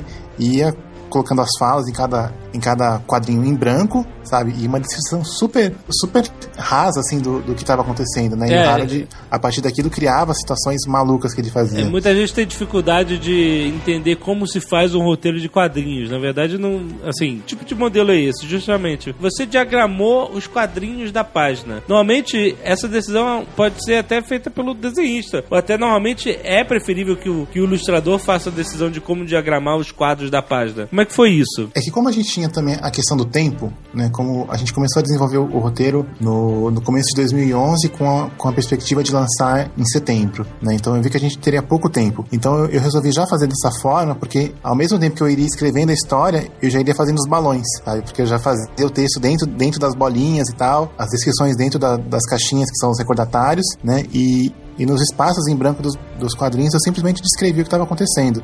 né? Então foi, foi uma decisão também que foi tomada em função do tempo. Não, mas mas que deu acho que super foi- certo, né? Eu acho que foi ótimo pra você. Não só pra mim, mas pra você também, porque você tinha que raciocinar o número de páginas, né? Sim, E exato. de repente só escrevendo fica uma abstração, né? Então você não consegue saber, afinal de contas, quantas páginas eu estou escrevendo aqui, né? Quando o Yabu ele se prontificou a diagramar as páginas, né? A, a fazer a sugestão de diagramação de cada página, ele não só me ajudou, ajudou a si mesmo para compreender a história, o andamento, quantos quadros seriam necessários para descrever uma determinada cena. Foi uma experiência bem interessante e foi uma experiência até libertadora, sabe? Para mim e acho que para ele. É, foi, foi bem bacana. E é legal falar que tem algumas, algumas cenas que eu descrevia que, que assim, eu tinha muito claro na minha mente o, o que eu queria. Mas, às vezes, para você expressar isso para outra pessoa, né, você não precisa ser muito detalhista, você só precisa ir na- nas mesmas referências que ela tem. Então eu colocava assim: Dom Pedro enfrenta um bando de portugueses que parecem os X-Men, sabe? Só. Mais nada. E ele pegava a ideia perfeitamente, então lá, todos os portugueses do jeitinho que eu tinha imaginado, tipo, um grandão, um com uma. tipo, com umas garras assim, sabe? Todos eles bem diferentes, assim. E foi, foi animal, ficou animal. Mas não é galhofa, isso é legal. Sabe que as pessoas podem, depois da descrição do índio maluco, as pessoas podem ficar meio preocupadas. Não, esses portugueses são maneiros. Me aguarde dois. o Wind era maneiro também. Não era, cara, não era. Eu gostei. Mas E aí, o t- tava com uma outra loucura que era os times, né? time Dom Pedro, Tem o time Dom Pedro, tem o time Dom Pedro, né? Que se escrito, for. time Dom Pedro! E aí, daqui a pouco tinha o time português. E aí tinha o ti... Caraca, aí eh, tudo era time, cara. Falei, ah, vou, calma, menos um pouco. Menos Menos empolgação. Essa parada de time tá muito time, cara. Aí, ele segurou a onda do- dos times. Acabou que o campeonato foi disputado por quem? Música Quando você está desenvolvendo o roteiro, eu percebi que você pode, sem, sem querer, acabar gastando muitas páginas para descrever uma, uma coisa relativamente que aconteceria rápida num filme, por exemplo, entendeu? Porque a cada detalhe, a cada, cada coisa que você quer focar ou repetir, sabe? Você quer mostrar que o cara tá muito tempo parado na mesma posição. Normalmente você repete dois, três quadrinhos com a mesma cena, né? E para você passar ao leitor essa noção de que o tempo tá passando e o cara não se mexeu, por exemplo, né? Então você tá gastando espaço de páginas para contar uma coisa que teoricamente seria rápido você contar no filme ou no livro, entendeu? Fulano esperou parado por três minutos, né? E nos quadrinhos você pode fazer isso é, multiplicando os quadrinhos é, estáticos iguais, ou você pode simplesmente colocar isso numa, num, num, num quadro de narração, né? Três minutos depois. Três minutos depois, ou entendeu? É isso aí. É, Acredita que tem gente que não entende isso, cara? Que acha, quê? ah, esse desenhista aí, ó, tá coçando o saco, cara. Olha aí, é quadrinho repetido, cara. Tá enganando quem? Ah, cara, pelo amor de Deus, valeu um pouco mais, né, cara? tá, então. Mas aí eu, eu- eu- tem horas que eu vejo assim, os quadrinhos eles podem ou andar muito devagar e ter muitas páginas para descrever uma cena minuciosa de ação, ou ele pode andar muito rápido. Em cada quadrinho mostrar uma coisa diferente que tá acontecendo, como se fosse aquela montagem, um clipe de um filme, uma montagem com várias cenas distintas, com passagem de tempo. Eu acho isso um, um desafio absurdo ao se escrever quadrinhos, né? Como você equilibra essa passagem de tempo, a parte que você vai dar mais ênfase ao detalhe, gastar mais quadrinhos para passar aquela informação, ou a parte que você tem que pular em uma página ou duas páginas contar um monte de coisas diferentes. Eu não sou escritor, nem muito menos desenhista. Muito, muito menos mesmo. e eu não- sabia como é que ia ser esse resultado final, como é que ia ser as coisas. Tinha, tinha- eu lembro de que teve uma sequência perto do final que eu dei uma sugestão pro Yabu. Faz assim e o cara pula por cima e vai, aí vai morder não sei quem, aí pega e o cara mata. Cara, a minha descrição ficou tão maluca que eram umas cinco páginas, sabe? Pra fazer aquele desenho todo. E o Yabu falou, ó, cara, isso aqui tá dando uma volta foda pra não acrescentar nada. é, não sei se vale a pena. E na época eu fiquei putaço, sabe? Falei, O que esse cara entende? Eu- e depois eu concordei que realmente. E aí eu. É, re- lendo e relendo a história, você percebe como a junção de diálogos, desenhos, es- esses desenhos mais detalhados, né? Não só uma mancha de fundo, mas sim alguma coisa acontecendo no fundo. E as onomatopeias, como elas criam esses elementos que dá o dinamismo da história, sabe? Tem uma cena que a família real tá fugindo e tem os zumbis atrás deles no outbreak do navio, né? E tem uma. É, assim, a cena que o Harold fez é muito maneira porque dá a impressão que é uma câmera angular. Então o cenário tá fazendo aquela curva, sabe? Como se fosse uma, uma câmera grande angular. Então você consegue perceber bem o movimento deles correndo assim, as onomatopeias fazendo poc, poc, crash, como, sabe? Eles tão- os zumbis estão batendo na porta e ela tá quebrando, sabe? Tudo isso nesse quadro nem tem diálogo, se não me engano, sabe? Então você tem uma mistura de vários elementos pra compor aquela cena, sabe? Esse quadro que você só passaria o olho, eh, você consegue se prender nele por um tempo e entender o que aconteceu ali, sabe? Entender que não é só um quadro quadro, ele é uma sequência de acontecimentos numa imagem estática. Mas que foda, foi num cara. quadro só, em vez É? de gastar vários quadros pra. Exato, cara. É muito maneiro. Então, é- Você, que- você poderia. Eu poderia sugerir, não, cara, faz assim, olha. Bota agora um zumbi batendo no quadro de baixo, na porta, e depois bota outro cara correndo, aí eu boto o outro olhando pra trás, aí bota a mão do zumbi atravessando a porta, sabe? Exato. Ia realmente falar a mesma coisa, né? E aí, como é que. Como é que o- eu queria saber do, do roteirista e do ilustrador, assim, como decidir por, por mais ou menos quadrinhos pra descrever uma cena? Então, é, realmente essa, essa questão é bem, é bem pontual, porque é uma coisa que, que eu, enquanto escrevia, tive, tinha que pensar muito, né? Para conseguir escrever essa história que tem 160 páginas e justamente conseguir contar tanta coisa que aconteceu. São 13 anos de história distribuídas nessas páginas, com, com zumbi, com tantos personagens assim, e não perder o ritmo, sabe? Eu precisei fazer um puto organograma, sabe? E, e eu, e eu chego a fazer planilha, sabe? Eu fico comparando personagem, eu fico vendo.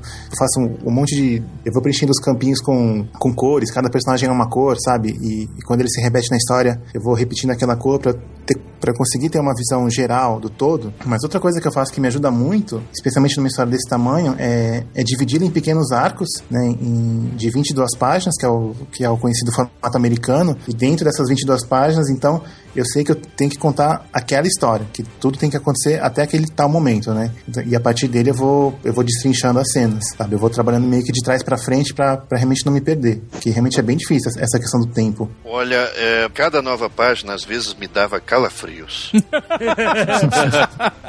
Porque o Yabu escrevia assim. "Harold, Faz o seguinte, Harold, desenha aqui dois exércitos se porrando de noite no meio da mata. Cara, não dá pra fazer isso. Isso é uma coisa que eu entrei em discussão com o Yabu. Eu acho que o Alexandre e o Dave também participaram dessa discussão. Era impossível, justamente porque era uma mata fechada e era de noite. E como é que eu vou mostrar dois exércitos, sendo que um terceiro exército ainda estava vindo pra cena? Então, essas cenas me arrepiavam muito, porque eu não conseguia nem concebê-las, né? Até porque era de noite né, o negócio, não acontecia plena luz do dia. Era uma loucura, era uma loucura.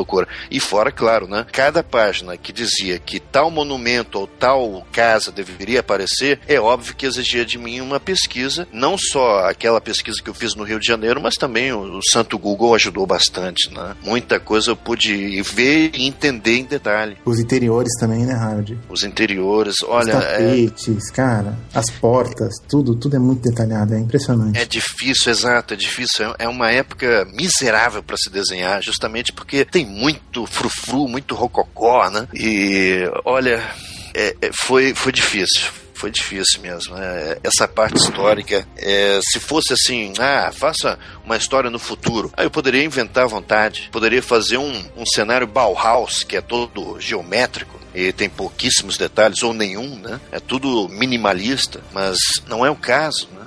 Tenho que seguir as regras do jogo. Mas você, quando aquela coisa de se estender, usar menos ou mais quadrinhos, o Yabu ele sugeriu uma diagramação. Você sempre respeitou a sugestão dele? Você é, ou teve outras ideias e passou pra ele mudou? Não, não, não respeitei sempre, não. Até que eu, até que durante uma boa parte das páginas eu respeitava, sim. Mas dependendo do que estava acontecendo, ou se de repente uma cena ficaria melhor se partida em duas ou três partes, aí sim a, a coisa entrava para julgamento, né, para discussão. É, eu lembro que tem, tem alguns quadros que eu falava, puta, essa cena tá tão foda, tem que ficar maior, sabe? E não, mano, aí o Aro, é, essa específica lá, né? Não, não dá, porque a gente tem outras coisas pra contar, essa tem que realmente ficar nesse quadrinho e tal. A única que eu falei, cara, essa cena tem que ser pelo menos de meia página, foi a do Chalaça segurando a camisa.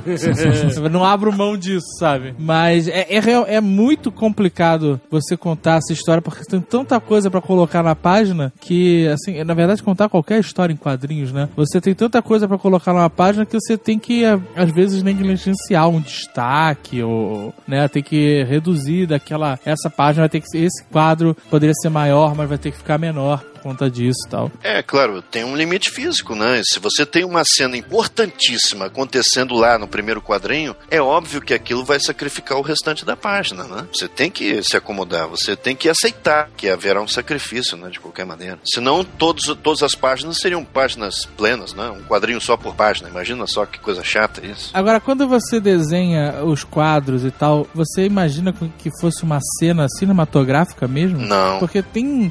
Tem momentos, cara, que parece que é, é um storyboard mesmo. Um storyboard feito por um psicopata.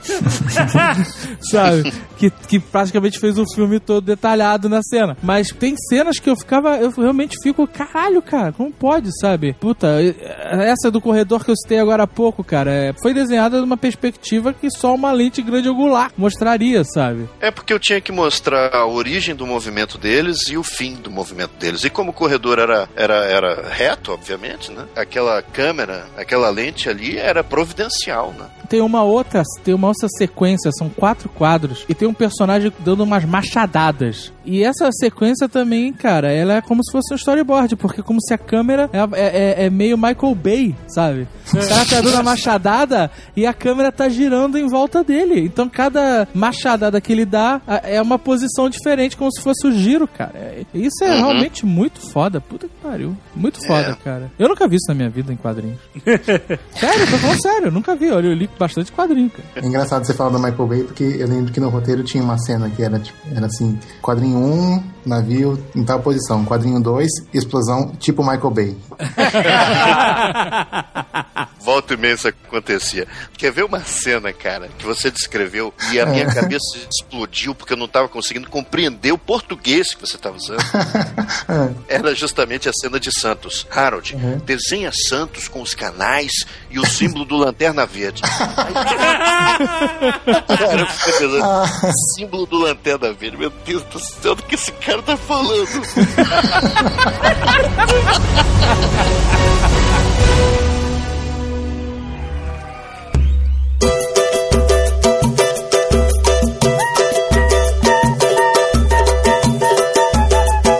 Os personagens.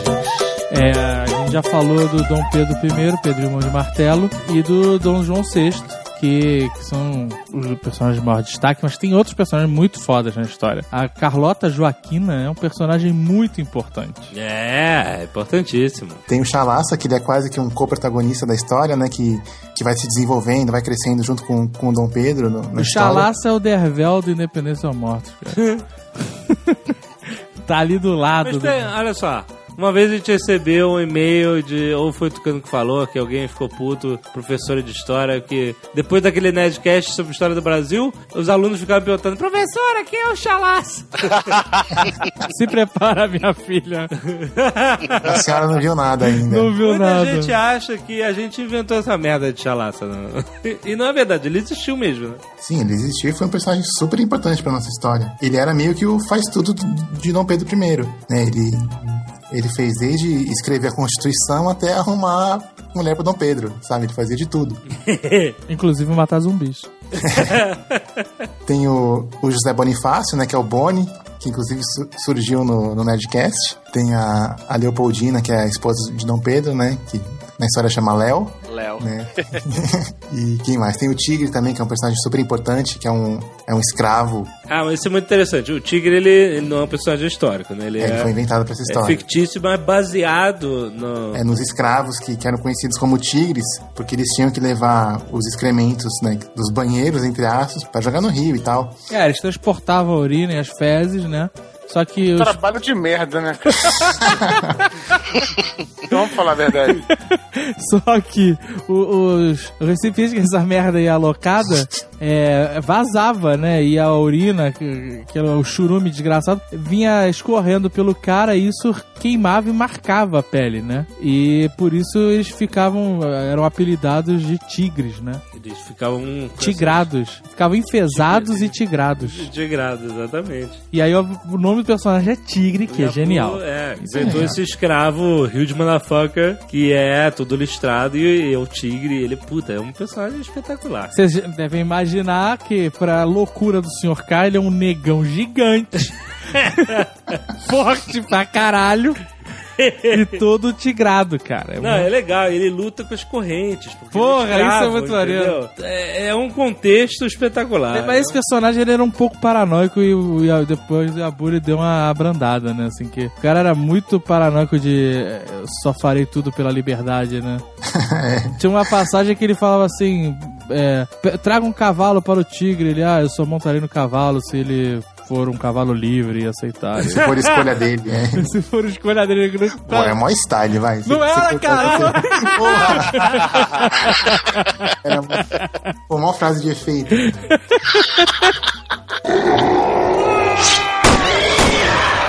Queria deixar registrado nesse Nerdcast que a frase de efeito mais foda relacionada ao tigre foi autoria minha. Pelo menos uma coisa. Aí, aí eu levantando o braço aqui, ó. Eu, uma coisa.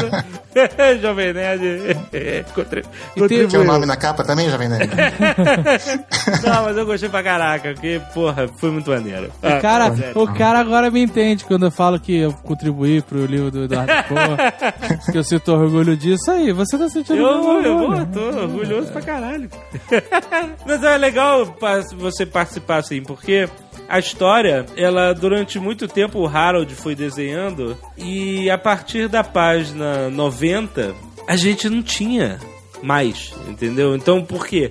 Porque o final que a Bu, que a Bu fez, a gente tava, né, eu e a Zagal, a gente tinha dúvidas quanto a, quanto a esse final. E a gente, puta, não, cara, calma, vamos repensar esse final que ele pode ficar melhor. Não é que não tava legal, ele podia ficar melhor, entendeu? Então, ti- é, da página 90 até o final, tudo mudaria pa- porque a gente, dali pra frente, se tinha que construir o final, entendeu? E a gente não tinha decidido qual, qual seria o final. E aí o Harold ia desenhando, desenhando, chegando na página 60, 70, 80, a gente, meu Deus, gente, a gente tem que conseguir descobrir o final. E a gente ficou empacado durante muito tempo é, nas costas do Harold, que a- ainda estava desenhando o anterior, que a parte anterior que estava muito bem definida. E aí a gente fez um super brain- brainstorm em cima da hora, tipo, de volta pro futuro.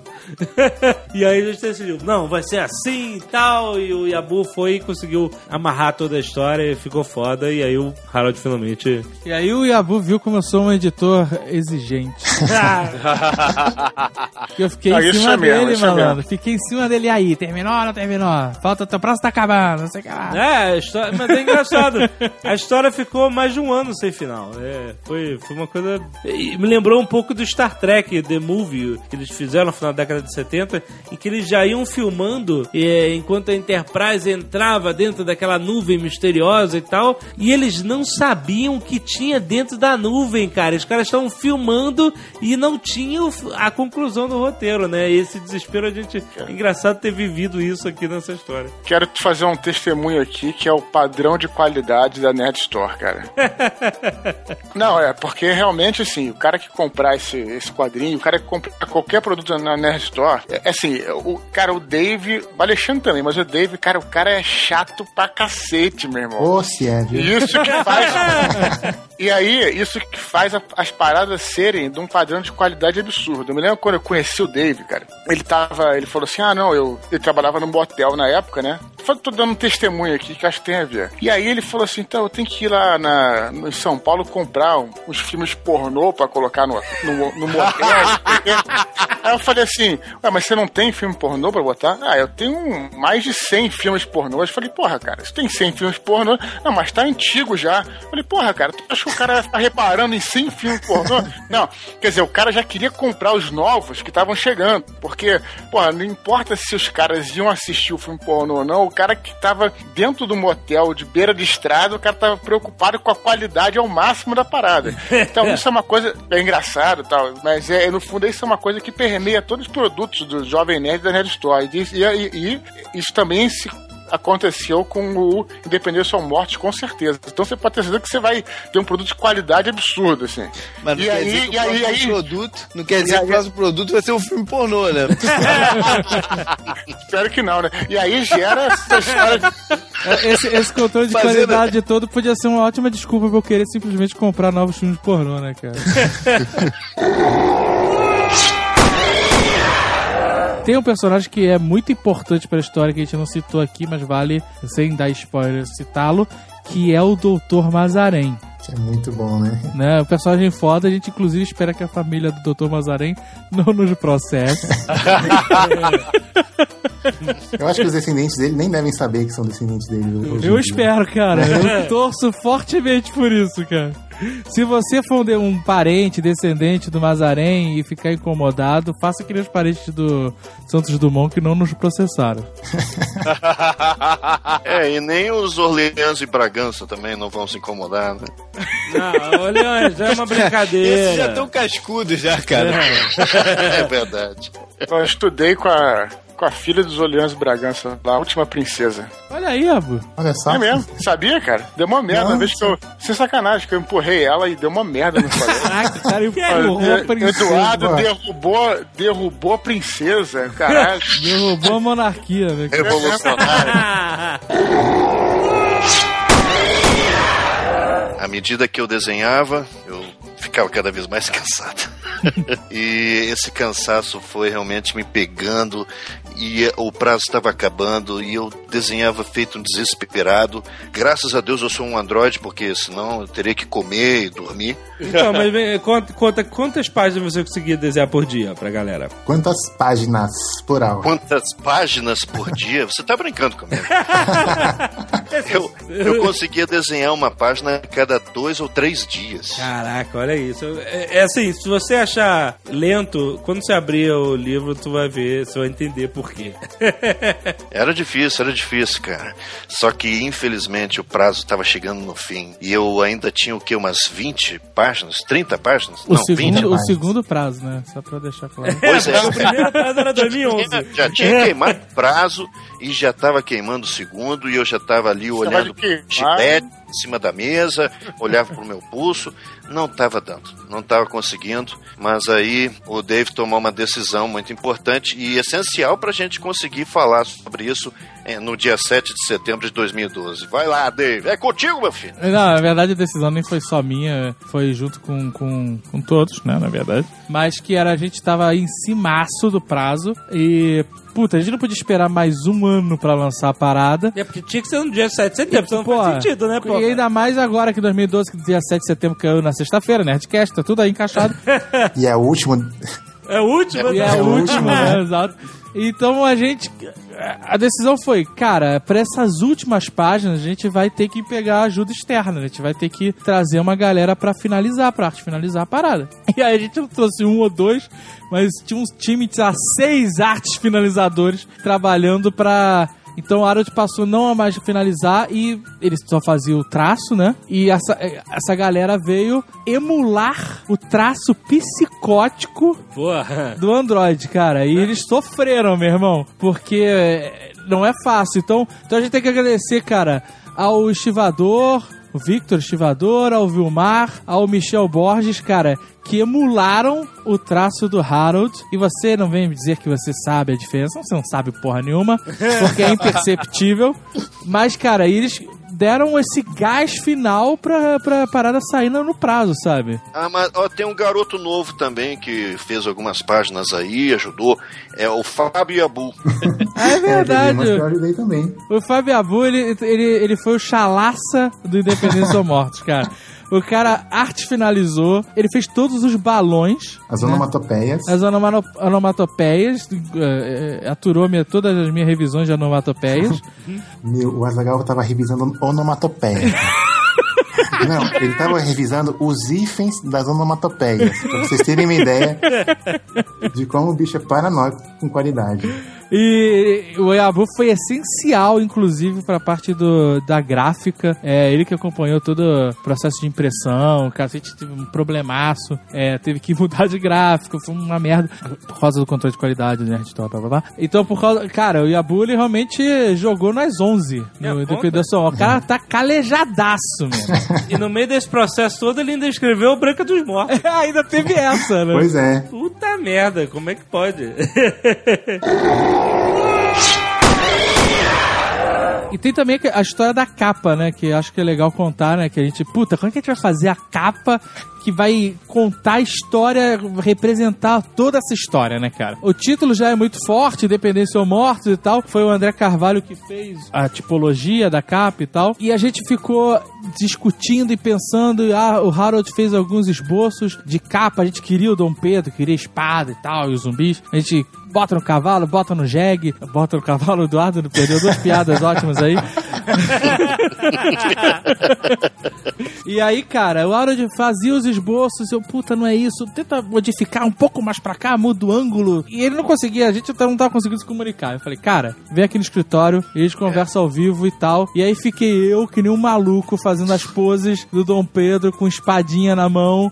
Imagina assim, assado e não sei o que lá. E ele começou a rabiscar aqui. O Harold tinha essa ideia, essa concepção desse mar de zumbis, né? Envolvendo os heróis. E a gente queria uma capa que fosse a capa e a quarta capa, né? A contracapa, fizesse uma imagem só. Então você na frente tem o Dom Pedro, ao invés de estar com a espada erguida, né? Gritando independência ou morte, ele na verdade está segurando um zumbi pelo pescoço, erguendo o zumbi, né? E a espada já tá na outra cabeça de outro zumbi. E é muito maneiro porque na capa, e aí na história toda você percebe isso, que os zumbis do Harold reagem às mortes de outros zumbis. Isso é genial, cara. Isso é genial, genial. Então na capa tem um zumbi tomando uma espadada no meio do Kengo.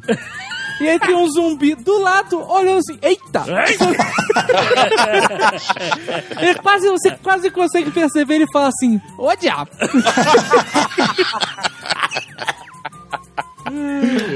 E aí na contracapa você tem Tigre, Léo e Chalaça lutando nesse mar de zumbis, a corrente voando. E a composição da capa que foi colorida pelo Michel Borges, que fez um puta trabalho. Eu tava com medo do cacete das coisas ficarem ruins. Mas ele fez um puta trabalho de cor, ficou animal, cara. Ficou... Ficou, ficou um excelente trabalho, parabéns pra ele. Ficou excelente. A iluminação, É, a iluminação tudo... vem de baixo, cara. Isso É muito cria um foda, cara. muito Porque a concepção de luz, de cores do Harold era que só os heróis fossem iluminados, né? Que os zumbis todos fossem trevas, né? Uhum. E que os heróis fossem os pontos de luz. Então a iluminação vem de baixo, como se estivesse ali onde o herói tá, só no ponto onde ele tá, tem luz. Mas então... isso dá pra ver no- nos estudos de capa que tem dentro, né? Sim, sim, né? Dá pra perceber. No final tem umas páginas isso, é. de, de extras, né? Algumas ilustrações que não foram usadas, estudos de personagem. E tem os estudos da capa também. Perce dá pra perceber, sim. Mas a capa foi um outro processo, cara. Então, enquanto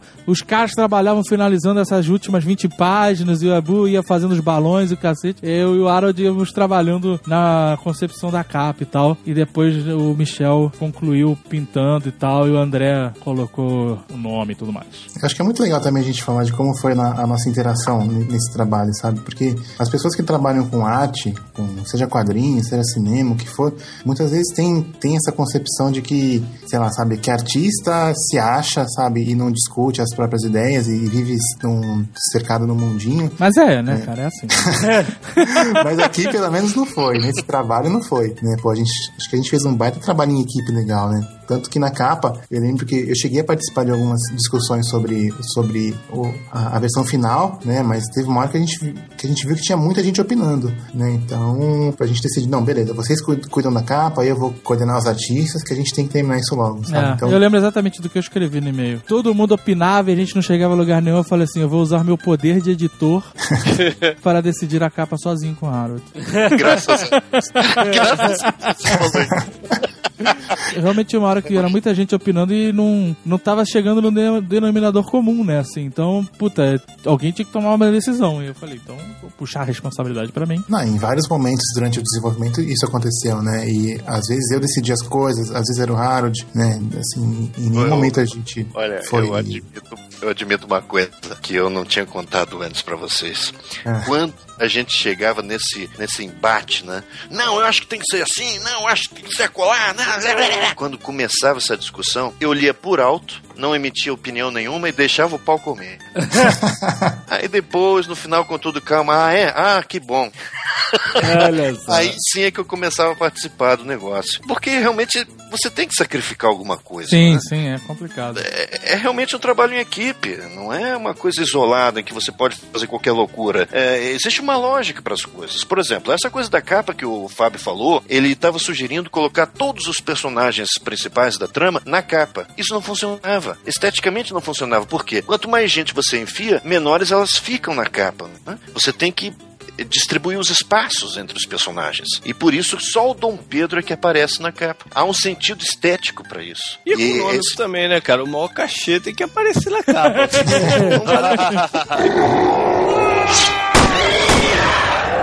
agora a gente finalmente tem mais gente pra dar opinião, não é só a gente que fica aqui falando bem pra caralho.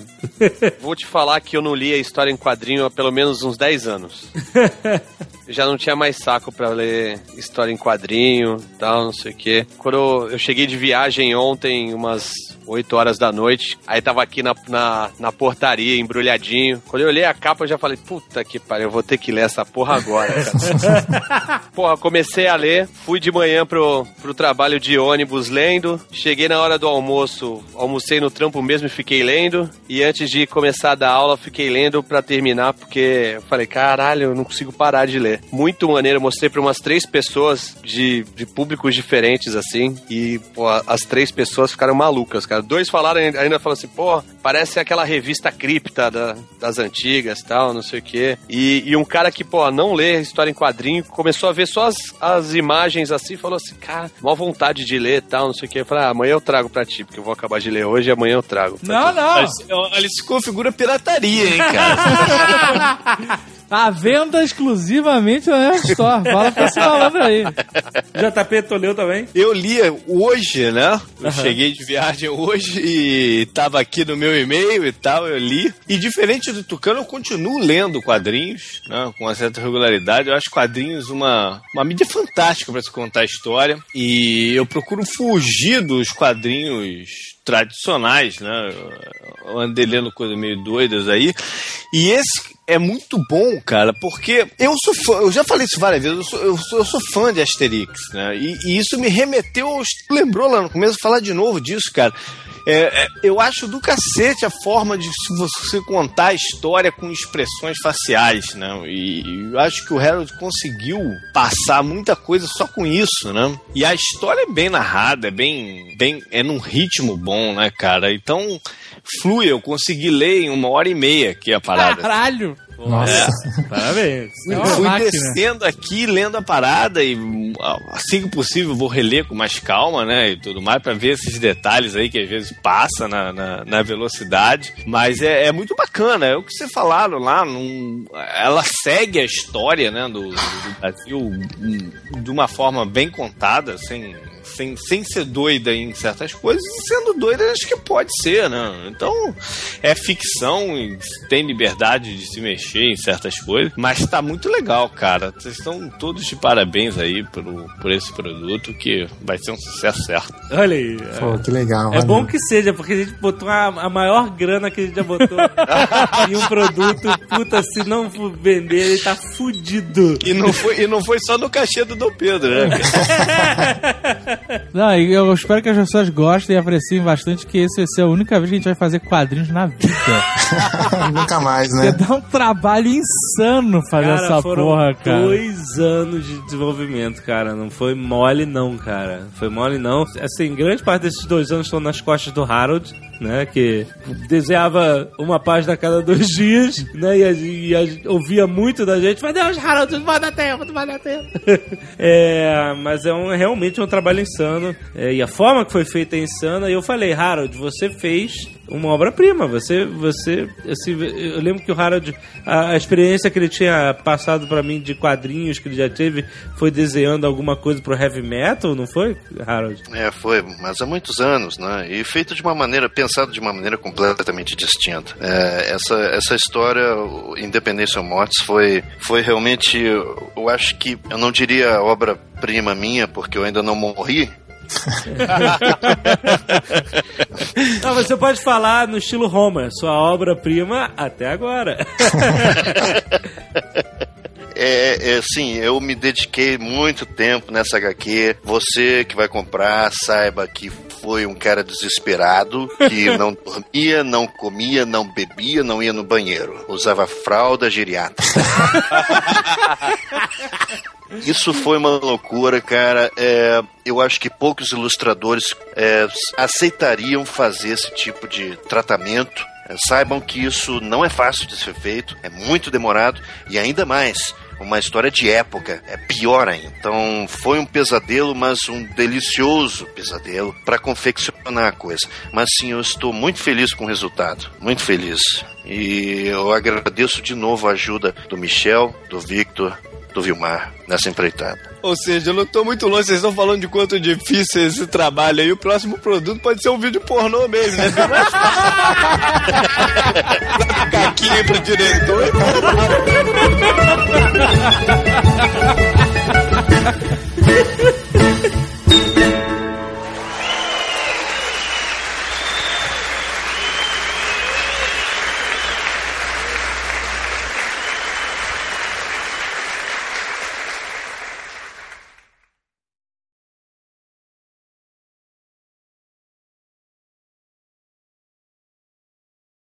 continuação, você tem que fazer o Dom Pedro II nascendo já de barba e velho.